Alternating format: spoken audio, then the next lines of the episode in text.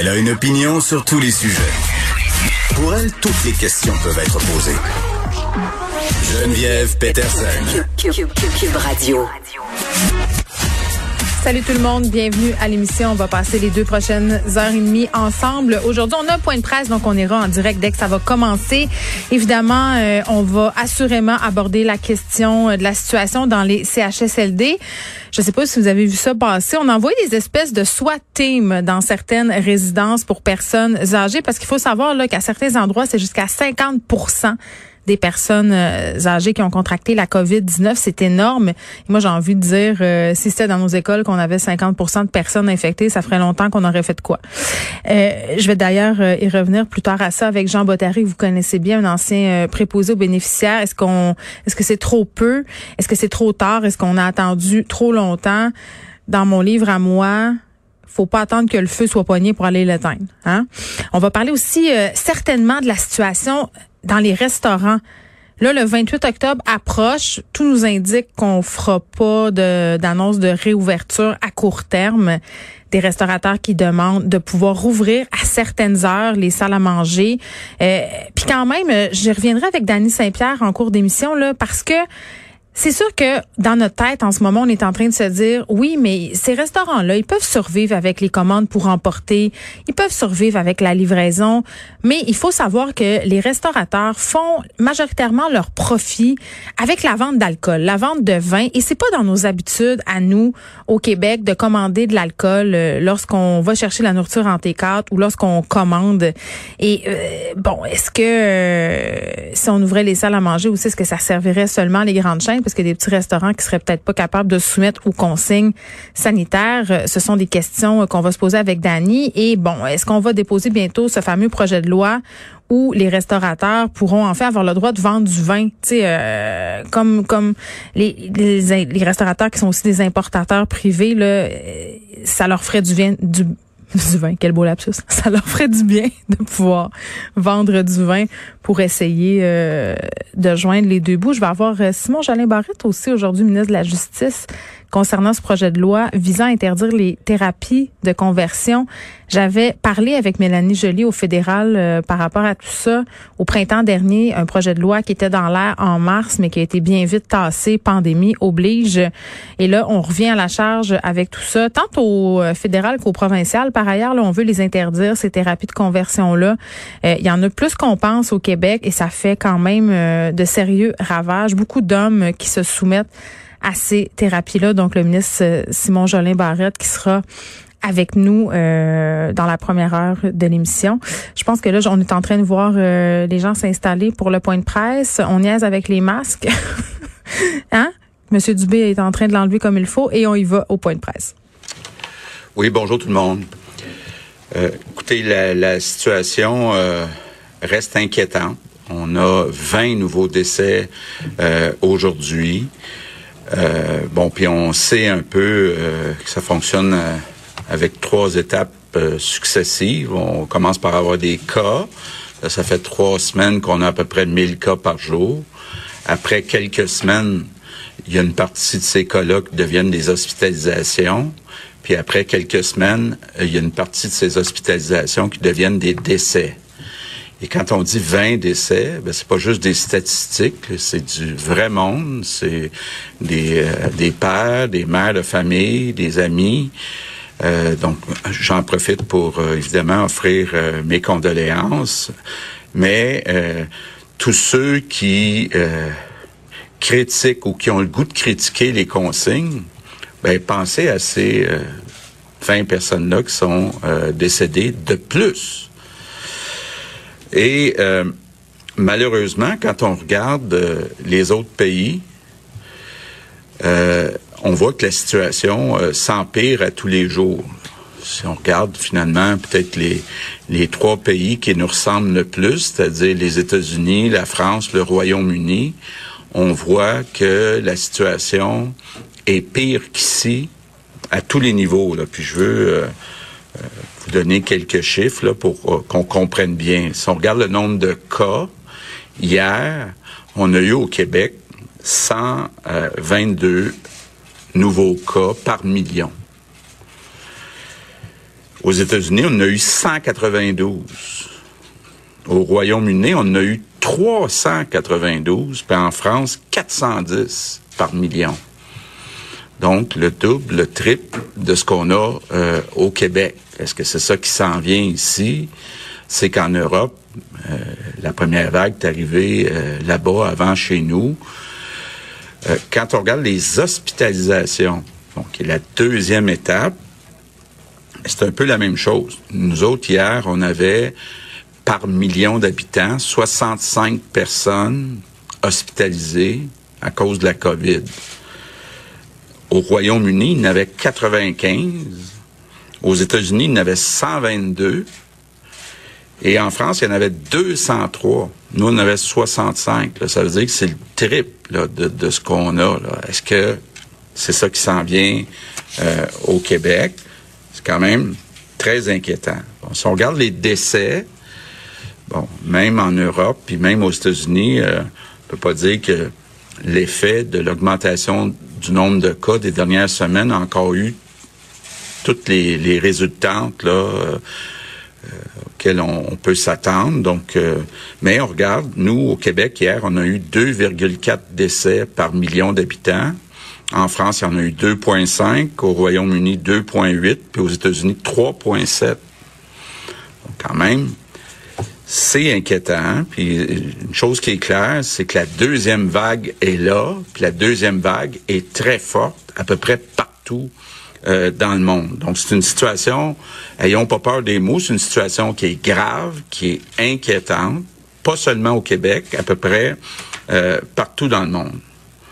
Bon, évidemment, euh, j'entends les critiques j'ai même des amis qui sont propriétaires de restaurants qui m'appellent, qui m'écrivent. Je, devrais quasiment dire j'avais des amis qui étaient propriétaires de restaurants qui me disent ben là nous quand on était ouvert, euh, on respectait toutes les consignes puis il y en avait pas de problème. Mais là il faut comprendre que c'est une question de risque, c'est que il y a des personnes quand ils vont au restaurant ou dans n'importe quelle autre activité, qui vont pas toujours respecter le 2 mètres. Pas à faute des propriétaires de restaurants, là. Mais, si on décidait demain matin de réouvrir les restaurants, on augmenterait les risques que la propagation augmente et aujourd'hui, c'est le contraire qu'il faut faire. Puis honnêtement, euh, quand on regarde encore aujourd'hui, plus de 1000 cas, 1000 nouveaux cas, ben, on aurait aimé ça, évidemment, là, euh, voir une diminution du nombre de nouveaux cas, mais là, ça semble être vraiment comme un peu gelé à 1000 nouveaux cas par jour. Puis 1000 nouveaux cas par jour, on peut pas supporter ça. Notre réseau de la santé peut pas supporter les conséquences des 1000 nouveaux cas euh, par jour. Puis 1000 nouveaux cas par jour, ça veut dire, comme aujourd'hui, 20 nouveaux décès par jour peut pas euh, euh, se dire euh, on accepte cette situation-là. Puis en plus, les prochaines semaines, les prochains mois, ben l'hiver va arriver, donc plus de gens à l'intérieur, la saison de la grippe, donc ça va s'ajouter, ça va pas s'améliorer. Bon, évidemment, on souhaite pas ajouter des consignes. Mais on regarde Boston, c'est quand même pas à l'autre bout du monde. Boston, il y a beaucoup de Québécois qui vont à Boston. Boston, aujourd'hui, a fermé toutes les écoles publiques de Boston. Moi, c'est la dernière chose là, dans la liste que je veux faire, de fermer nos écoles publiques. Je pense qu'on doit ça à nos enfants, de tout faire pour protéger nos euh, écoles publiques. Donc, on n'a pas le choix. Tout le monde doit réduire ses contacts. Demandez-vous pas comment on peut faire pour contourner les consignes. Demandez-vous là comment on peut faire pour éliminer tous les contacts qui sont pas absolument euh, nécessaires. Ça veut dire, par exemple, que tous ceux qui sont capables de faire du télétravail doivent faire du télétravail. La Chambre de commerce de Montréal ne m'aimera pas quand je dis ça, là, parce que on le sait, les commerces dans les centres-villes euh, euh, souffrent beaucoup parce qu'il y a beaucoup de gens qui font du télétravail. moi, ce que je vous dis aujourd'hui, là, c'est qu'il faudrait qu'il y en ait encore plus qui fassent du télétravail parce que c'est quand même un endroit où il y a euh, des infections, là, parce qu'il y a des contacts sur les lieux de travail. Donc, tous ceux qui sont capables euh, de faire du télétravail, faites du télétravail. Puis en terminant, ben, je vous dirais, moi, j'ai pas changé ma résolution.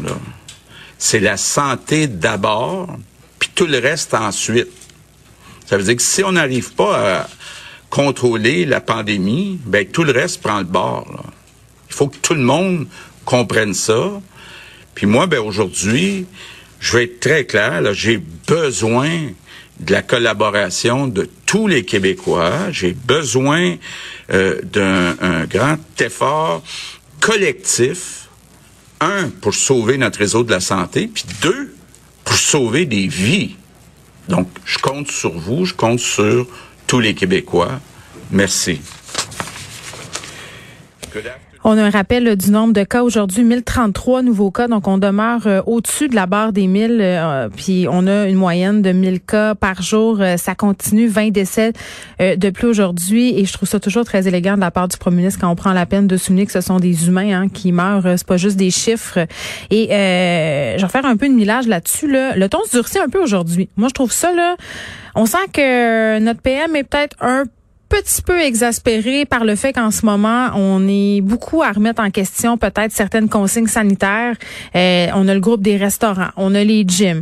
Les gens sont tannés, on le comprend, et essaient de voir les incongruités et essaient de voir comment ça serait possible d'avoir moins de restrictions pour que l'économie continue à rouler, mais on insiste vraiment au niveau du point de presse aujourd'hui pour nous dire que c'est important de continuer à les appliquer ces mesures euh, sanitaires-là parce qu'ailleurs dans le monde, la situation est préoccupante. Le PM qui donnait des chiffres là, par ailleurs euh, en France, aux États-Unis, et on est vraiment dans cette idée euh, de quand on se compare, on se console parce qu'on voit qu'au Québec, on en a moins, mais en même temps, on n'est pas rendu à la même place. Donc, est-ce que c'est ça qui s'en vient pour nous? Euh, fort probablement que oui, si ça continue comme ça, et on parlait euh, des restaurants, on le sait, la pression est forte de la part des restaurateurs, ils se font euh, assez vocaux en ce moment par rapport à cette possibilité de rouvrir. On va aller écouter quelques questions. Je replace mes... Bonjour à vous trois. Euh, la question que plusieurs personnes se posent euh, à partir de la semaine prochaine, la fin du 28 jours, à ce moment-là, qu'est-ce qui se passe? Parce que quand on vous écoute aujourd'hui, on a l'impression que il y, a rien qui va rouvrir après le 28 jours. Ben, écoutez, euh, on est encore à 1000 nouveaux cas par jour. Ça a un impact sur les hospitalisations sur les décès. On veut prendre encore quelques jours pour regarder la situation. Donc, on devrait, là, quelque part au début de la semaine prochaine, être capable de vous dire, là, euh, ce qu'on va faire après le 28 octobre. Mais c'est clair qu'actuellement, là, euh, faut réduire les contacts. Faut pas augmenter les contacts, faut réduire les contacts. Pourquoi, en fait, euh, on demeure sur ce plateau-là? Pourquoi on ne, on n'est pas capable de, de, de faire redescendre la courbe? C'est quoi le problème actuellement, principalement? D'abord, c'est une bonne chose au moins qu'on a atteint le plateau, parce que quand on regarde les autres pays, il y a une augmentation à chaque jour, il y a, une augmentation. Donc au moins, nous, on a stabilisé. Mais bon, il n'y a pas de secret. Pour réduire le nombre de, de, nouveaux cas, il faut réduire le nombre de contacts. On ne semble pas être capable euh, de le faire actuellement. si vous voulez, tu ajouter? Ben, peut-être euh, pour, pour compléter, euh, ben, je pense, premièrement, qu'on a vu que les mesures fonctionnent. Mais on le dit, rappelez-vous la présentation qu'on vous a faite de, de l'INSPQ euh, il y a maintenant une semaine, disait que pour avoir un impact additionnel, ça prenait une réduction de contacts. Ce que le premier ministre vient de dire, on parlait d'à peu près 25 de réduction des contacts. Alors, Aujourd'hui, s'il y a un message clair euh, du premier ministre appuyé par cette étude-là qui a été bien expliquée vendredi dernier, ça prend au moins une réduction d'environ 25% des contacts. Alors, de moins. Alors, rappelez-vous, dans l'étude la semaine dernière, on disait que avant la pandémie, chacun avait à peu près 8-9 contacts. il y avait eu le confinement, c'était descendu à deux, trois contacts par personne au mois de mai. On a déconfiné, on a déconfiné, on est revenu à peu près à cinq contacts aujourd'hui. Puis l'INSPQ dit, si vous voulez baisser, vous avez bien réussi à, arrêter la vague, mais si vous voulez baisser, ça prendrait un 25% additionnel de réduction de contact. Alors, c'est mathématique, là. C'est pour ça que le premier ministre insiste dans les prochains jours, il faut continuer de trouver, dans chacun de nos cas quotidiens, comment on réduit nos contacts. Louis Lacroix. Je pense que c'est assez clair comme message. Euh, la première question était sur ce fameux 28 jours, justement. Ça se termine bientôt. On est supposé nous revenir en début de semaine prochaine à savoir si ça va se poursuivre euh, ou non. Mais comme euh, la CAQ nous y a habitués, on est dans un message un peu transitoire, c'est-à-dire qu'on nous prépare tranquillement à nous dire que ça sera prolongé. Le message aujourd'hui, c'est qu'il faut réduire encore plus. Il faut pas donner plus de contacts. Il faut diminuer. Donc, je vois pas comment ça serait possible dans à peine une semaine de penser à la réouverture de certains secteurs euh, comme la restauration, bien que ce soit fort dommage pour les gens de cette industrie-là.